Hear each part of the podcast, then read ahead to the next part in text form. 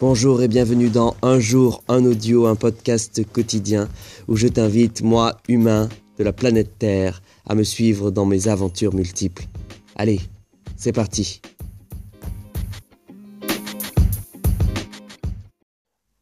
Nous sommes le lundi 18 février 2019, il est 12h19 minutes et je m'apprête à aller rejoindre une personne qui m'est chère, qui s'appelle Yves et que j'ai rencontré via la performance et le théâtre.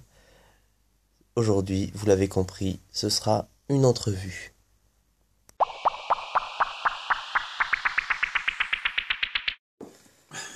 Improvisons.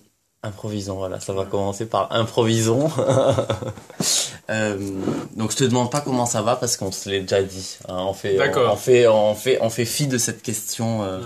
de cette question quotidienne. Mm. Mais je vais te poser une... la première question que je vais te poser, c'est une question que je pose à tous mes invités. Mhm. Si on n'était pas là tout de suite, euh, en train d'enregistrer cet audio, où tu serais, qu'est-ce que tu ferais dans un monde où tout est possible et il n'y a pas de barrière, quoi? Tu peux être où tu veux, avec qui tu veux, en train de faire ce que tu veux. Qu'est-ce que tu fais là tout de suite? Qu'est-ce que- qui te vient en tête tout bonnement Ah bah là, je ne ferai rien du tout. C'est vrai? Ah oui, oui. Aujourd'hui en particulier, euh, je ne ferai rien. Comme il fait beau, j'irai euh, sans doute euh, prendre un peu de soleil. Tout simplement. Ouais. Dans un parc? Ou même dans la rue avec des dans voitures. euh, Même dans la rue avec des voitures, sur une terrasse de café. euh. Bon, bah, il faut qu'on finisse ça vite pour aller sur une terrasse de café voir. avec Bon, plaisir. oui. Bon, bah c'est simple. Il y a Bah, des oui. gens, tu vois, des fois les gens inventent des trucs complètement euh, incroyables et en fait, tout simplement, profiter du soleil. Mais je ne suis pas difficile. C'est vrai. Bon, tant mieux. Euh, Je sais que tu es, tu es belge à la base. Mhm. Euh, t'es- T'as vécu en Belgique ou pas du tout? Ah oui, 21 ans. 21 ans. Donc t'es arrivé euh, en France à 21 ans. Oui. C'est À ça. Paris?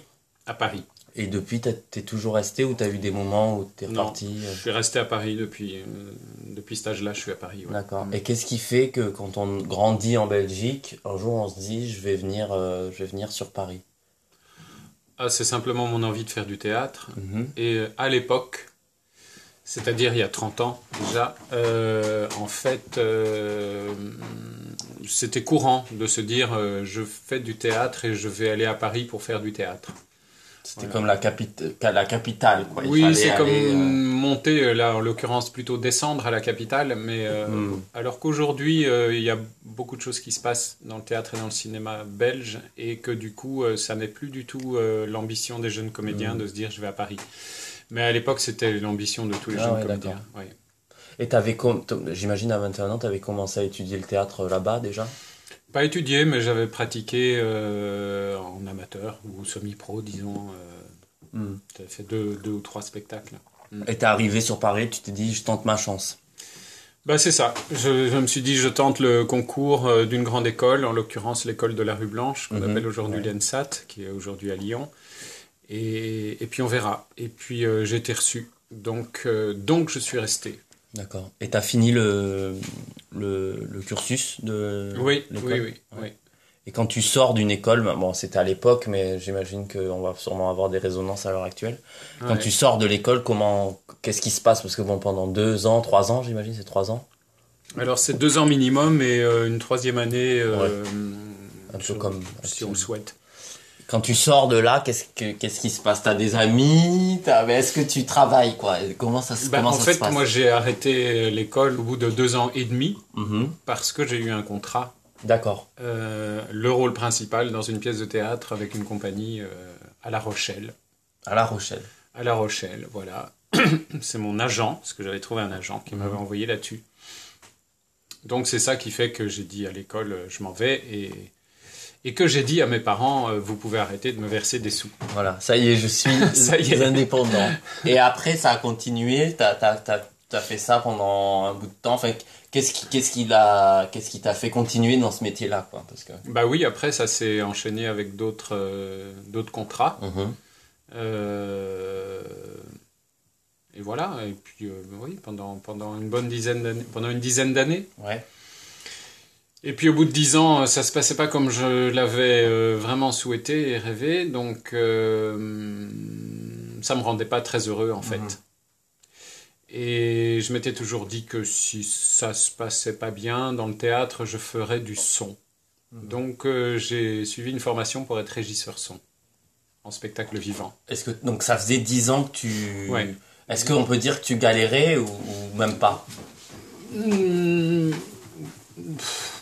Oui, euh, au bout de cette période de 10 ans, je commençais à galérer. Ouais, c'était Ouais. compliqué. Parce que euh, j'étais mal, ça, ça allait pas, enfin, j'étais pas très bien. à la pas- fois j'étais pas droit dans mes bottes. Ouais, oui, oui. financièrement, euh, tout Oui, quoi. oui, oui, oui, c'était ma vie, ça allait pas. Ça allait pas. Et du coup, tu, à ce moment-là, tu te dis, je vais faire comme c'était un plan de secours, mais qui, qui te plaisait, quoi. C'était Ah oui, oui, c'était, euh, une envie Oui. aussi. Tu Oui. te dis, je fais ce truc-là. Donc, une deuxième formation. Là, t'as quel âge à peu près?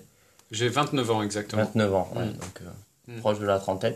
Ouais, Tu fais la formation, tu sors, ouais. et là, tu travailles. Généralement, Oui. quand tu es technicien et qu'on vit sur Ouais. Paris, c'est plus simple. Mais euh, Ah bah après, oui, euh, la formation son que j'ai eue m'a donné du travail euh, tout de suite. tout de Tout de suite. suite, oui, oui. Et là, tu, commences à travailler dans le son. Tu fais ça combien de temps? Ah ben, quasiment euh, 20 ans. 20 ans. Donc, Ouais. de 30 à 50, à peu près, si on fait Ouais, en large. Quoi. Un peu moins, allez, 15. On va dire, on va dire pleinement 15. 15 ans. Parce que, oui, voilà, donc dans, dans le théâtre, comme régisseur son, puis, puis créateur sonore quand même pour certains spectacles, et puis aussi petit à petit de la perche Hmm. au cinéma. Et donc j'ai fini ingénieur du son au Ouais. cinéma, prise de son cinéma. Et là, après, tu faisais que du cinéma, quoi. à la Et fin. après, je faisais que du cinéma à la fin, voilà. Et, euh, et voilà. Et donc, euh, mais, mais, mais, à un moment donné, euh, comment dire, des choses m'ont manqué, et Hmm. notamment euh, d'avoir un, un engagement euh, dans la vie. euh, Oh. un engagement plus humain, plus productif, plus créatif. Tu t'ennuyais Ce je m'ennuyais. Ouais. Ce que le cinéma ne donnait pas, ça m'a fait voyager et, et on se marre bien, comme on dit. Mhm. on se marre bien, l'équipe est sympa. Ça, c'est deux arguments phares de tout technicien de cinéma. Mais moi, j'en avais marre de ça. Donc, euh, et puis j'avais des préoccupations un peu euh, militantes, politiques. Et donc, euh, j'ai voulu faire le clown avec la brigade activiste des clowns pour aller militer dans des événements, euh, par exemple, contre le nucléaire, ou, euh, contre euh, le- le- l'exploitation du gaz de schiste, Mhm, euh, ce mhm. genre de choses. Et donc, du coup, j'ai commencé à suivre des formations euh, pour euh, faire le clown. Et, euh, et en fait, je me suis rendu compte que la vraie motivation, c'était le désir de refaire du théâtre. Ouais. Et donc, petit à petit, je suis reparti vers ça. Donc l'entrée, c'est se dire que tu as envie d'agir au sein de d'une asso entre guillemets, de faire le clown et de D'être utile, je sais pas, de servir à quelque chose, Mm. quoi, de pas passer ma vie juste à me faire plaisir, à me marrer et à, et- et à gagner de l'argent et à voyager. Euh, je trouvais ça un peu euh, lâche, Hmm. ouais, je comprends. en fait. Voilà, mais, mais euh, depuis longtemps, hein, en fait, parce que là, j'ai peut-être, euh, allez, quand je commence à penser à ça, j'ai peut-être 47, 48 ans. Mais en fait, à l'âge de 40 ans, j'ai déjà failli arrêter le cinéma. D'accord. Parce que je suis parti un an étudier à Cambridge. Mhm. Et j'ai fait un an euh, de Communication Studies. Et, et déjà à l'époque, euh, c'était déjà pour moi déjà une première démarche pour arrêter le cinéma. Je savais que je pourrais pas faire ça toute ma vie. Mhm. Et euh, mais j'ai été rattrapé par le cinéma parce qu'on m'a proposé un film euh, tellement incroyable que je pouvais pas le refuser. Ça, ça allait être une aventure vraiment exceptionnelle. Ça l'a été d'ailleurs, avec des enfants soldats au Libéria, Mhm. Une fiction, tout ça. Et du coup, ça m'a remis dans ça m'a remis dans le cinéma. J'ai été rattrapé parce qu'après j'ai eu des très beaux contrats. Mhm. Du coup, ça s'est prolongé. Mais quand même, l'insatisfaction euh, bon, a été un peu camouflée par des projets assez, assez prestigieux et assez passionnants, faut le dire. Mais euh, elle était là. Donc, euh, c'est finalement Ouais. revenu. On et on décide d'arrêter. Enfin, je me dis à ce moment où on, a du travail, tout ça, on n'est pas à plaindre parce que c'est ça qu'il faut Bah se dire oui. aussi, surtout dans nos milieux. Hmm. euh, on le voit enfin quotidiennement et puis redevenir entre guillemets jeune comédien même si t'es physiquement enfin t'es, t'es- même si t'es Bah, t'es pas 50 ans, vieux oui. mais t'as Mm. 50 ans quoi, Bah tu oui. vois. Mm. et en même temps on te renvoie toujours même si et c'est ce qu'on on en parlait la dernière fois c'est vrai que pour moi le- l'idée de carrière en fait c'est une vie c'est-à-dire que tu ne seras enfin plus tu acquéris des expériences de vie, meilleur comédien tu seras. Et c'est complètement logique. Plus tu observes, plus tu seras bon comédien. Donc forcément, n'y a pas eu d'interruption. Mais dans un CV, il y a quand même une réalité où on dit, bah, effectivement, pendant 50, enfin, pendant 50 ans, pendant 20 ans, il n'y a pas eu de gros projets où tu étais en avant sur une scène. Ou, Hmm. Et d'ailleurs, quand tu prenais le son, t'as pas eu, toi, envie de jouer, par exemple?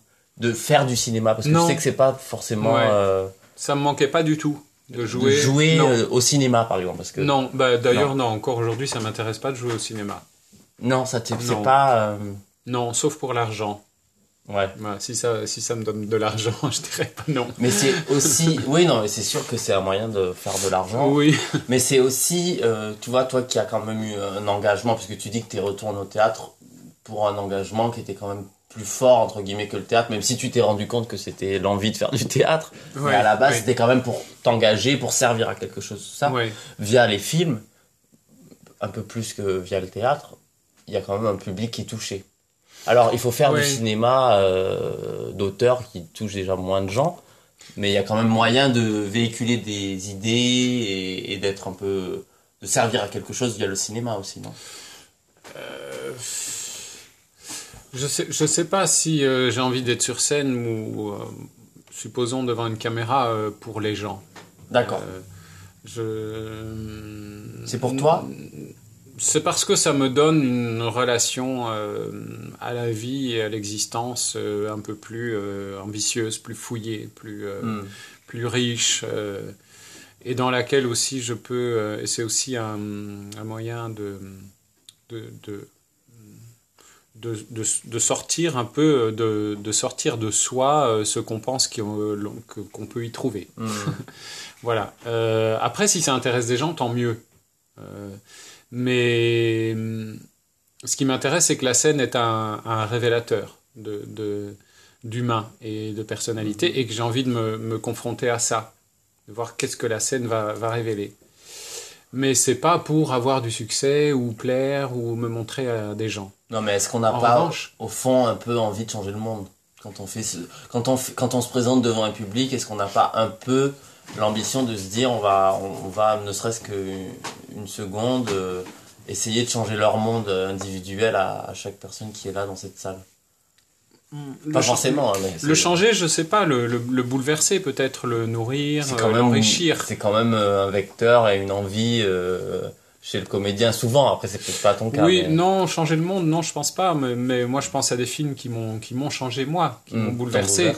Voilà, donc euh, peut-être que peut-être qu'un jour j'ai ou que je jouerai dans un spectacle ou euh, devant quelqu'un qui sera qui sera bouleversé et, Hmm. et, et- et Et pour, donc qui la vie aura été modifiée, euh, peut-être. Mais c'est Euh, pas ton but ultime, quoi.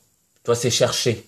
Ouais, moi c'est plus euh, chercher, c'est pas mon but ultime en tout cas quand je suis sur scène. Après, comme j'ai une activité de, de, de transmetteur, Mhm. puisque je donne beaucoup de cours de théâtre et des ateliers théâtre, là oui, là, Mhm. là, j'ai, là, j'ai, là j'ai vraiment envie de me sentir utile aux personnes qui viennent, parce que aussi les personnes qui viennent, elles viennent pour ça en quelque sorte, Mhm. c'est-à-dire j'ai à répondre à ça. Mais les gens qui vont au théâtre, ils vont pas nécessairement euh, là pour, pour se changer eux-mêmes, ils Mhm. vont là pour se distraire, pour passer une bonne soirée, pour... euh, pour peut-être euh, cultiver une question qu'ils ont envie, euh, sur laquelle ils ont envie de s'attarder, ou des choses comme ça. Mais ils ils attendent pas que quelqu'un euh, les emmène sur le chemin d'un changement.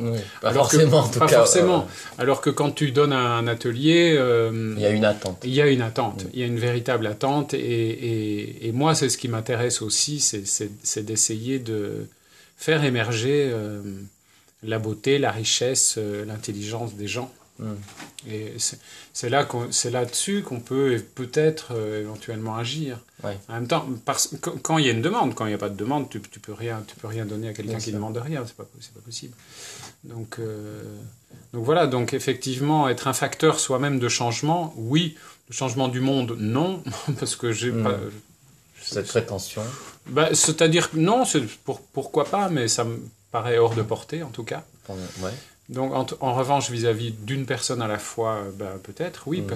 et ça, oui, et même sûrement, parce que, parce que moi, ça m'est arrivé dans l'autre sens, d'être changé par quelqu'un ou d'être changé par un, Par une activité ou par une personne que je rencontre Mhm. en vrai ou par une personne, euh, par un artiste dont j'ai vu des films ou, dont j'ai lu des livres Mm, mm. ou dont j'ai vu des peintures. Et euh, il y a des gens qui m'ont qui m'ont bouleversé, changé et qui m'ont aidé à, à grandir. oui. Ouais, c'est sûr. Bah ouais. Et quand, euh, oui, donc du coup pour tes ateliers, vu qu'on en a un peu parlé, tu Mm. fais, euh, moi j'ai eu l'occasion d'assister à un des ateliers qui est l'atelier mixte, Ouais, ça, oui, comme ça oui. qu'on l'appelle. Oui, l'atelier mixte, il faut préciser. Donc, euh, c'est un atelier entre personnes handicapées et personnes valides. Mhm. Et, euh, et du coup, c'est vrai qu'effectivement, alors, bon, moi je te connais personnellement, donc c'est pas par rapport à toi que ça m'a bouleversé ou quoi, mais c'est déjà la configuration qui est, qui est pas quotidienne, quoi. qui est Ouais. pas- parce qu'un cours de théâtre classique, bon, bah, c'est souvent des gens qui ont euh, qui, qui ont un peu d'ego, euh, qui sont là pour un peu se faire mousser, Hmm. euh, et surtout quand on est. Puis qui sont avec des semblables surtout. Des Oui, jeunes oui. avec des jeunes, euh, Des- des oui, oui. quarantenaires avec des quarantenaires. C'est vrai que c'est souvent. des bourgeois avec des bourgeois. Des... Voilà. Bon. Selon le milieu social où tu es, Ouais. voilà. Et donc dans ton cours, c'est vrai que ce qui est intéressant, et j'ai vu aussi euh, les amateurs euh, entre guillemets euh, ordinaires, normaux, qui sont aussi, qui font preuve d'un éclectisme assez impressionnant. Et ça, tu fais pas de sélection toi à l'entrée? Non, je fais pas de sélection à l'entrée, mais je- mais j'annonce que je veux cette, ce mélange. Voilà. Donc évidemment, le mélange euh, c'est annoncé comme tel. Oui, bien sûr. Et... Donc ça attire un certain, un certain public aussi. Donc ça attire un certain public. Évidemment, les personnes euh, valides qui viennent, qui viennent là-dedans, elles, y trouvent un intérêt d'être en présence de personnes euh, en situation de handicap ou handicapées ou porteuses de handicap, dites comme vous voulez. en tout cas, des personnes qui ont un handicap mental, Mhm. elles y trouvent quelque chose. Oui. Alors, il y en a qui sont venus au début aussi par pure curiosité, parce que c'est des personnes que je connais, et puis euh, finalement qui sont restées parce qu'elles se sont rendues compte que, que c'était génial, Mhm. que ça apportait quelque chose qu'elles trouvaient Il nulle n'y a part jamais ailleurs. eu euh, de réti- quelqu'un qui avait de la réticence et qui en a gardé, par exemple. Est-ce que tu as connu euh, quelqu'un qui se disait Non. non, mais c'est n'importe quoi ce que vous faites et... Mais non, Non. mais non, non, non. Et j'ai même fait un atelier croisé entre l'atelier amateur ordinaire, Mhm. Euh, donc des adultes entre 18 et 90 ans d'ailleurs, parce que c'est quand même un groupe intergénérationnel. Mhm. mais que des personnes non handicapées. Et j'ai fait un atelier croisé avec cet atelier mixte. Et euh, ils ont tous été absolument euh, heureux de, Mm. de, de- Autant de les, vivre ça. les personnes handicapées. Autant les que personnes non- handicapées que les personnes non handicapées. Mm. Et euh, oui, ils ont trouvé ça génial, très, euh, très enrichissant pour eux. Mhm. On croit toujours que c'est les personnes handicapées qui ont besoin d'être assistées, mais, mais les personnes valides ont énormément besoin d'être assistées, entre guillemets, aussi. bien sûr. Et euh, comme, euh, comme les personnes handicapées euh, ont une relation à, à l'émotion, à la connaissance, à la vie et à l'autre qui est, qui est différente, Mm. ben, pour des personnes ordinaires, tout à coup, ils trouvent des partenaires de jeu qui sont étonnamment révélateurs de leur propre euh, plaisir, souffrance, euh, difficulté, euh, désir, euh, Mm. inhibition, etc. Et donc ça les aide. Il y a le rapport à la norme aussi qui est assez, qui est assez fulgurant, tu vois. Mais oui. C'est-à-dire que à, à cet instant, quand tu es face à des gens qui sont, je vais employer des termes que, que je déteste, qui font partie de mon social, mais bizarres, étranges. Mhm. Enfin, alors c'est pas correct de dire ces choses-là, mais je les dis et je les assume totalement parce que clairement, Bah, c'est des gens qui sont comme ça. ciblés dans la rue, Oui, qui sont ils sont vécus qui, comme qui ça. vivent différemment, qui sont Mm. encadrés, qui ne vivent pas de manière euh, autonome ou oui. semi-autonome. Mhm. Bon voilà, il y a et euh, et au final, toi, euh, dit normal, qui qui a ce j'ai un mot anglais qui me vient parce que je le trouve horrible ce mot struggle. C'est euh, ce- cette, cette, euh, cet étranglement de, de la, la normalité, de dire il faut que je sois normal et donc il faut paraître normal. Il faut quand t'es différent, il faut être artiste, il faut faire une profession qui te le permet. tu vois. Et, à ce moment-là, quand tu rentres dans un, un atelier comme celui-ci ou le spectacle qu'on a vu qui s'appelait le Grand Théâtre d'Oklahoma. d'Oklahoma, Mhm. que- dont j'ai fait une, un audio sur ça d'ailleurs, Ah, super. si jamais. Mhm. Euh, quand tu rentres dans cet univers-là, la notion de norme n'existe. Elle existe parce qu'il y a une forme, c'est comme une forme de société, hein, un Mm. atelier, mais elle est complètement différente. Donc tu sors toi de ton, Mm, de, bah, de en fait- toutes tes cases, quoi. Bah, en fait, en fait, oui, c'est ça. On, on est, on est, on fonctionne avec des codes de comportement Mm, mm, en mm. société, ce qui est normal. Ça structure, quoi. Ça structure, c'est structurant. Les personnes handicapées mentales, justement, euh, ont effectivement un manque d'autonomie et, et, et, et- et- n'ont pas toujours la capacité d'appliquer ces codes. Du coup, quelqu'un qui applique ces codes face à quelqu'un qui n'arrive pas à les appliquer bah, est, boule- est bouleversé dans ses propres codes. Mm, mm. Et c'est ça qui est génial, justement. C'est ça qui est un facteur de, de progrès, d'émancipation. Mm, mm. C'est pour ça que ce mélange fonctionne très bien, mais je suis sûr que d'autres mélanges peuvent fonctionner parce que on a tous des codes différents malgré tout. Euh, le type qui vit euh, à Aubervilliers n'a pas les mêmes codes que euh, la femme qui vit dans le 5e arrondissement. Et si on arrive à mettre ces deux personnes dans un même atelier théâtre et que tout à coup euh, ils commencent à faire les clowns tous les deux, Mm. il va vraiment se passer quelque chose et pour l'un et pour l'autre. Bien sûr. Oui, oui, oui, c'est sûr. En fait, c'est une question d'échange, quoi. C'est une question d'échange et de, de, de, de- de prise de risque aussi, quoi, et de confrontation. Se mettre à nu. se mettre à nu, enfin, en tout cas, se confronter à l'autre, Mm. voilà, à ce qui est autre. Et, et bien sûr, c'est plus facile euh, euh, d'aller dans un café branché quand on est branché, euh, d'aller Ah oui. dans un café rebeu quand on est rebeu, euh, d'aller. Euh, euh, rue des Rosiers quand on est juif, euh, homosexuel euh, dans le Marais, et, bon, oui. etc., etc. quoi. Dans des bonnes cases, quoi. Dans des bonnes cases. Alors évidemment, c'est- normal hein, que les communautés ou que les identités se rassemblent. C'est même important, en fait, mais c'est très important d'en sortir aussi. Voilà. Et qu'on soit, qu'on appartienne à une, une caste très identifiée ou à la caste générale, qui est, voilà, la majorité des gens, quoi. Ouais, qu'on n'identifie pas particulièrement, mais... euh, Mm. en fait, moi, ce que, voilà, oui, ce que j'essaye de, ce que j'essaye de, de, de- j'essaye de sortir de l'entre-soi, d'une certaine manière. Je ne sais pas si j'y arrive, hein, du reste, parce qu'on y retombe toujours malgré tout. Oui, oui. Être, enfin, c'est ça qui me fait, dans, dans l'individualité, tu vois, être différent, c'est être comme les autres, en fait. Enfin, c'est être comme les autres différents, tu vois. C'est-à-dire oui, que oui. euh, souvent, vraiment, on va dire, ah, euh, je pense que dès qu'on prend un chemin qui est pas le chemin euh, classique, entre Mm. guillemets, de la carrière professionnelle ou même euh, sexuelle, bon, tout, tout, tout, enfin, ce qu'on veut nous mettre comme le droit chemin, le bon chemin, euh, on te dit, ah, t'es atypique, t'es... Mm. mais au final, t'es comme tous les autres atypiques. Oui, c'est ça. C'est-à-dire que- J'aime bien cette définition de la mode qui dit euh, la mode, c'est une façon commune de se différencier. Bah, oui. Donc c'est oui, complètement ça, c'est qu'on trouve des manières communes de se différencier. Donc Bien finalement, euh, bon. l'individualité elle est elle est intéressante que quand elle est elle est partagée au final enfin tu vois c'est à dire Mm. que elle est tu es dans un atelier il se passe quelque chose parce que l'autre est individuel et que vous partagez cette chose là Mm. mais sinon toi tout seul euh, enfin c'est tu enfin je sais pas comment je sais pas si tu vois ce que je veux dire enfin t'es- aussi différent que que l'avocat que on est tous différents en fait c'est ça qui est En fait, on est tous différents, mais euh, et on appartient tous à certaines euh, catégories euh, qu'on le veuille ou qu'on le veuille pas T'es- oui, blanc oui. t'es blanc quoi Bah oui, oui. Mais bon, on a quand même aussi besoin d'appartenir à des collectivités, c'est important. Mm. Donc, euh, donc on cherche, à, on cherche des, des moyens pour y appartenir. Donc avoir la différence, l'individualité, c'est important. Mais c'est tout aussi important d'appartenir à une collectivité. Donc il faut quand même trouver une, euh, des, des ajustements qui permettent, euh, qui permettent les, les deux choses. Quoi.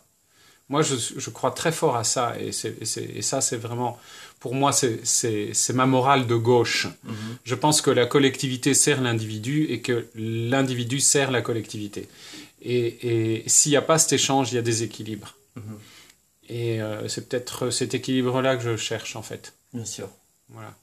Oui, et c'est surtout que- quand on vit euh, dans ces dans ces cités, euh, c'est ce que je te disais la dernière fois déjà, quand on vit dans des villes qui sont complètement à dimension plus du tout humaine, c'est-à-dire qu'en face de toi, il y a un immeuble, il doit y avoir euh, 60 euh, personnes qui habitent dans cet immeuble. Rien que ça, tu vois, et qui Mm. se connaissent pas tous mutuellement alors qu'ils habitent euh, les uns sur la tête de l'autre. Toi, je suis pas sûr que tu connaisses tous tes voisins, moi en Euh, tout non, cas pas non. tous. ouais, ouais. Euh, et c'est vrai que dans, dans ce, ce flux humain énorme, quoi, parce qu'à Paris on rencontre des milliers de personnes qui peuvent être autant des agresseurs que des agressés que, que, que des gens indifférents, que, que ton Mm. meilleur ami euh, si tu lui ouvrais euh, un s'ouvrir une porte. Euh, c'est vrai que l'individualité, elle est cultivée, tu vois, tout le monde, bon ben voilà, il y a la présence, l'ego, le machin. Mais effectivement, face à tous ces égos, si tu as pas une, une espèce de famille, quoi, une, Mm. un, un endroit où tu te sens euh, protégé, Mm. c'est la famille, mais généralement dans les grandes villes, on n'a pas nos familles proches. Mm. C'est-à-dire un cercle d'amis ou un cercle professionnel ou un cercle d'activités, que ce soit le théâtre euh, ou, euh, ou même euh, professionnel. Si tu es dans une banque et que tous tes collègues, c'est bien, tu vas boire un pot après, par exemple. Mm. Mm. C'est primordial, sinon c'est tu deviens fou, quoi. Oui, oui, bien sûr, bien sûr. C'est c'est pas possible, quoi. Ah oui, oui. Oui, oui, il faut, faut, c'est, agréable de temps en temps de, de revenir euh, vers ses, vers ses pairs, Oui.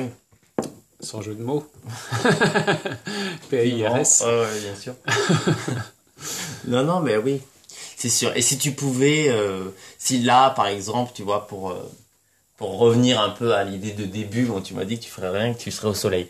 Mais si euh, dans dans les prochains mois qui arrivent, euh, si tu pouvais changer quelque chose, si tu avais les moyens de d'entreprendre quelque chose, ce soit euh, artistique, social, environnemental, euh, n'importe lequel, Hmm. si tu avais les moyens, une chose vraiment euh, primordiale, tu vois. Les moyens financiers, tu veux dire? Financier, physique, euh, humain. euh, C'est-à-dire que tu, n'y a pas de limite, mais tu te dis ça, il, faut que je m'y attelle et, et je ne peux pas actuellement, mais je là c'est possible. Donc euh, tu peux sur la prochaine année quoi. Ah ben moi, il y a, y a, y a... Là où j'ai un manque de moyens, c'est pour monter des spectacles Hmm. professionnels. J'ai quand même envie de monter... euh, Oui, je ne suis pas frustré de ça, mais, mais si tout à coup on me donne les moyens, un lieu euh, et des collaborateurs euh, que je peux choisir, je monte un spectacle. Hmm. Ça, c'est sûr. Et je, peux, et je, et je sacrifie le reste, mes ateliers, mes machins, mes trucs. euh, Tu montes en tant que metteur en scène en tant que metteur en scène, oui. D'accord. Oui, en tant que metteur en scène. Et euh, Ah oui, oui, oui, oui. Ça c'est l'envie euh, au fond encore plus que le jeu tout ça t'as as envie de monter Oui, encore plus que le jeu, oui. Ouais. Ouais, ouais. ouais. Après, si, si, si on me propose aussi, si, si je rencontre quelqu'un qui, qui veut me confier une part importante dans un spectacle de théâtre comme acteur, euh, et avec qui il se passe vraiment quelque chose, euh, je dis oui aussi. Oui, t'as C'est comment dire c'est- C'est-à-dire, c'est- un, c'est un projet où, euh, je, dans lequel je sentirais que je peux vraiment investir euh, de la créativité, en fait, de, euh, euh, dans laquelle je peux chercher quelque chose et, et trouver quelque chose. Parce que, comme dit Picasso, je ne cherche pas, je trouve. Alors, je me prends pas pour Picasso, mais je trouve sa phrase intéressante quand même. Ouais, ouais. L'idée, c'est plutôt de trouver. Donc, euh, mais tout le chemin pour y aller, euh, c'est déjà très très bien, quoi. Mm. Donc, euh, oui, c'est ça. Et c'est vrai que l'activité que je me génère, moi, en ce moment, euh, sans justement attendre qu'on me donne euh, 300 000 euros pour monter un spectacle ou qu'on me donne le rôle principal euh, à l'Odéon la saison prochaine, euh, ce que je me pro- ce que je me propose, ce que je me fournis, euh, me met euh, toujours sur un chemin de recherche, Mm. en fait. Et de trouvailles aussi. Hein. euh, L'atelier mixte, par exemple, je ne sais jamais, une- avant d'aller à l'atelier, ce qui va s'y passer. Alors je prépare, bien sûr, mais, mais on, on voyage à vue. Hein. On voyage sûr. à vue, on trouve des choses de semaine, euh, de semaine en semaine. Et c'est comme ça que ça se construit. Et, c'est- et, et ça, c'est c'est- ça, c'est une vraie nourriture, quoi. Mhm. Plus meilleur qu'un qu'un salaire d'ingénieur du son euh, au cinéma. Ouais, non, non. Même si bien. une bonne fiche de paye, ça me manque de temps en temps. Bah, bon. ça viendra peut-être. Ouais, oui, ça viendra peut-être. T'es pas pressé. C'est vraiment pas. Moi, de- je suis pas exigeant là-dessus. Ouais. Du moment que j'ai de quoi. Enfin, enfin, Vivre, quoi. De vivre, ça, ouais, du, du moment que j'ai de quoi subvenir à mes besoins euh, de base, à savoir manger, euh, ne pas avoir froid, euh, pouvoir me vêtir euh, et vivre décemment, euh, ça va. Et après, le plus, C'est déjà beaucoup d'ailleurs. Ah bah après, c'est du bonus. Voilà. Ce qui nous permet de faire d'autres choses. Et de- Oui, d'aller au resto plus souvent, de prendre l'avion pour aller plus loin, éventuellement de temps en temps. mais pff, franchement, pff, c'est c'est pas important, quoi. Ouais. Vraiment pas. Vraiment pas. Juste les jours où... euh, bon, il y a des jours où, où on changerait bien tout, hein, tu vois, tu te dis, oh là là, c'est dur, j'y arriverai jamais, je suis fatigué, patati, patata.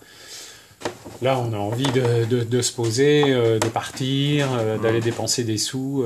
Enfin, tout. Je parle pas pour les autres, mais moi, effectivement, ça m'arrive d'avoir des des, des, éch- des, des désirs d'évasion de ce type. Bien sûr. Mais, euh, mais je sais à, quand quel, on y voit, je sais on à quel point elles sont futiles.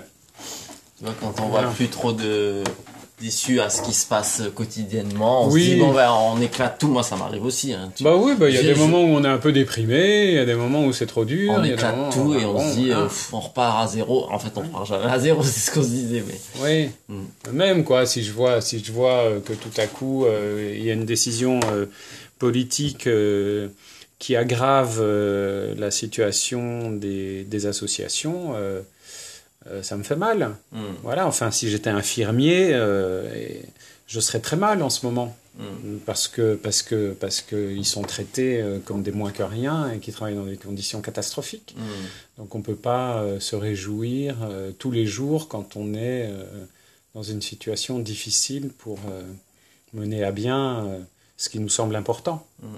Voilà, et, et- et de temps en temps, ça, ça nous revient dans la gueule, quoi. On, on sent quand même des, de sérieux bâtons mis dans les roues euh, de la liberté qu'on essaye de s'accorder, et, et donc il y a des moments de découragement, évidemment. Mais est-ce que ça devient pas une force euh, après ça? Parce que tu vois tout, tout l'aspect politique, euh, l'aspect politique euh, qui, qui peut être euh, contraignant et qui peut effectivement être très douloureux. Tu parles des professions dans le médical et tout ça qui, qui sont vraiment horribles. Ouais. Et, et dans le- les milieux artistiques aussi, enfin tu vois, il y a beaucoup de même dans le milieu du service, enfin tu vois, je vois, en tout cas à Paris, euh, vivre avec un euh, 10 euros de l'heure, euh, enfin c'est c'est très compliqué, tu vois. Ouais, enfin, ouais. Après c'est aussi le fait que Paris tout est cher, bon on pourrait faire un grand débat, mais est-ce qu'au final c'est cette difficulté là et c'est horrible, mais ça devient pas un moteur aussi de se dire, il faut il faut, il faut que j'aille au bout de la chose parce que je serai pas aidé de toute façon, ou, ou très peu, tu vois. Oui, oui, ça, c'est sûr qu'il y a. C'est aussi un moteur, oui. Hmm. Oui, oui, les, les, les, les difficultés sont. Les contraintes sont des moteurs. Et en tant qu'acteur, on le sait. Si, si Mm. on est sur un plateau et que personne ne nous donne de contraintes ou de difficultés, euh, on n'arrive pas à jouer, Mm. en fait. Donc, On est perdu, euh, on est perdu.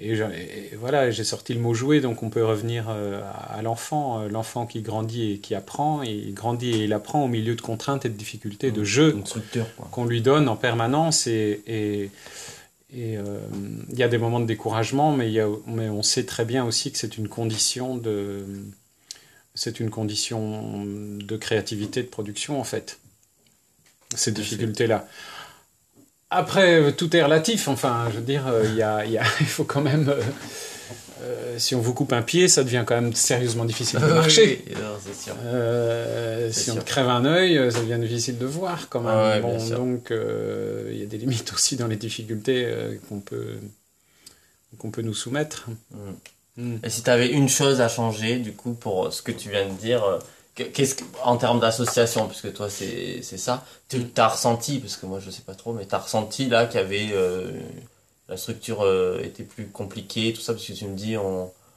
Ah bah très concrètement, euh, avec l'arrivée de Valérie Pécresse à la région d'Île-de-France, c'est D'accord. une catastrophe pour les associations. et qu'est-ce et qu'est-ce qu'il faut changer?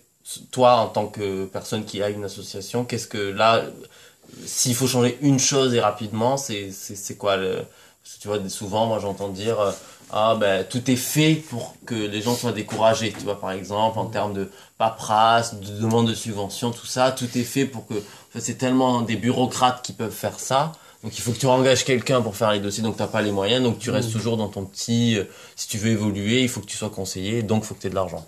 Euh, par exemple, mais ça peut être autre chose. Toi, à ton avis, qu'est-ce qu'il faut pour que les associations, parce que c'est quand même une part, en tout cas en France, importante de, Ah, mais- de la vie sociale Ah, mais on euh, se rend pas compte, on se rend pas compte du, travail que font les tout- associations. Elles pallient au manque du, du, du- du gouvernement, tout simplement. culture en surtout dans le France. social. La culture en France, la culture euh, socio-culturelle en France, s'il n'y a pas d'assaut, euh, c'est- mort. Ah, Donc, mais c'est sûr. enfin, en tout cas, Ouais. il n'y a pas grand-chose quoi qui reste. Mais du coup, qu'est-ce qu'il faut euh, pour toi Qu'est-ce qu'il faut changer rapidement quoi? Si tu pouvais euh, le changer.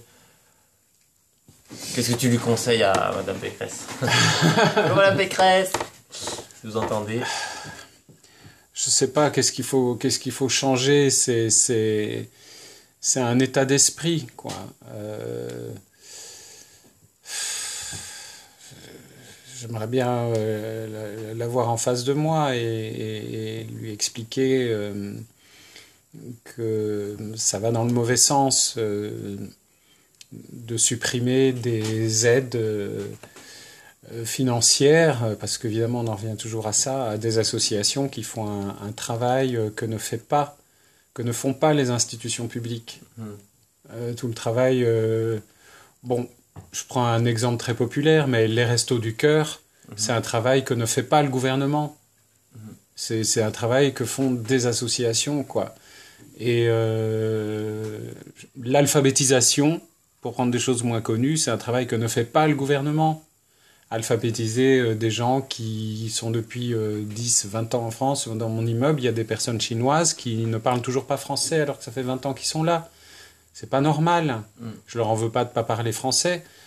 J'en veux au fait que on n'ait pas trouvé les moyens de faire en sorte que ces personnes parlent français alors que ça fait 20 ans qu'elles sont ici. Mais Alors il y a des tas d'associations qui s'en occupent, mais euh, ça pallie donc un manque d'engagement de la part des pouvoirs euh, publics. Et si les pouvoirs publics ne veulent pas euh, s'occuper de ça, eh ben, et qu'ils ont envie de déléguer ça à des associations, ben, il faut donner le moyen aux associations de le faire. d'avoir des locaux, Tout simplement. des gens qui Donc c'est pour ça que je parle d'état d'esprit, c'est-à-dire que tant, tant que...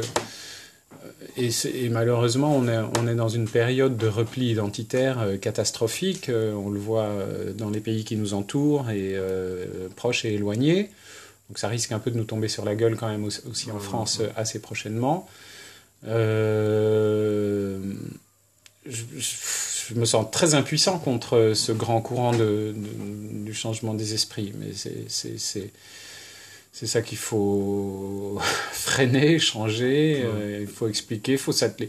En fait, la seule chose à faire, c'est travailler, travailler, travailler, et puis s'atteler, faire les choses, faire les choses, et puis... euh, pas être trop démesuré, pas être trop ambitieux non plus. hein. Euh, Je dis toujours de manière un petit peu euh, poétique et naïve, je ne peux pas agir au-delà de la longueur de mes bras. Mm. Voilà, donc, mais, mais c'est déjà pas mal la longueur de ses bras. Euh, ça fait quoi? Ça fait deux mètres. Mm. Après, on a une voix aussi qui porte un peu, et puis euh, bon voilà. Être conscient de ce qu'on est quoi et puis voilà, faire avec et ce qu'on a Voilà, essayer au maximum de d'exploiter ce qu'on peut euh, proposer. euh, ça, ça ne change pas, quoi. Ça, c'est quelque chose qui est, qui est, qui est pour moi déjà là.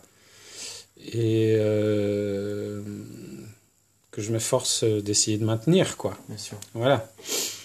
Après, euh, c'est toujours difficile de prétendre qu'on a raison, hein, parce que si j'étais devant Valérie Pécresse, euh, elle t'expliquerait m'expliquerait certainement des choses et- l'urgence n'est pas là et certainement que l'urgence n'est pas là, que que que- qu'il y a d'autres moyens. euh, et puis elle m'expliquerait ses propres difficultés, ses sûr. propres limites, ses propres soucis, euh, bien évidemment. Mais je pense que voilà, euh, en fait, ouais, je pense qu'on est quand même à un grand tournant dans notre civilisation. hein. Mhm.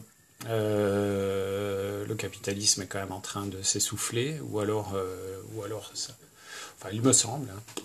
Mhm. Peut-être que je me trompe.